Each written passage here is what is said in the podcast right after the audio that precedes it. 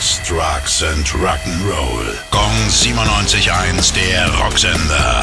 Rock News. Bei Iron Maiden ist irgendwas im Busch. Seit Mai häufen sich die kryptischen Anzeichen, dass am 15. Juli eine Ankündigung oder sogar eine Veröffentlichung von neuer Musik stattfindet. Die deutlichsten Hinweise kamen vor zwei Wochen beim Download Festival in England. Dort tauchten plötzlich Flyer auf mit dem Text Belshazzars Feast. Die Geschichte von Belshazzar stammt aus dem Buch Daniel im Alten Testament und bei einem Interview kurze Zeit später trug Maiden-Sänger Bruce Dickinson dann ein T-Shirt mit der Aufschrift Belshazzars Feast. Außerdem gibt es einen neuen YouTube-Kanal namens Daniel Belshazzar, bei dem es nur ein Video zu sehen gibt. Das heißt Iron Maiden Writing on the Wall in Klammern Belshazzars Feast. Der Song, der dabei läuft, ist aber gar nicht von Maiden, sondern von den Black Phantoms und heißt eigentlich Redemption. Was auch immer da los ist, genaueres werden wir wahrscheinlich frühestens in zwei Wochen herausfinden.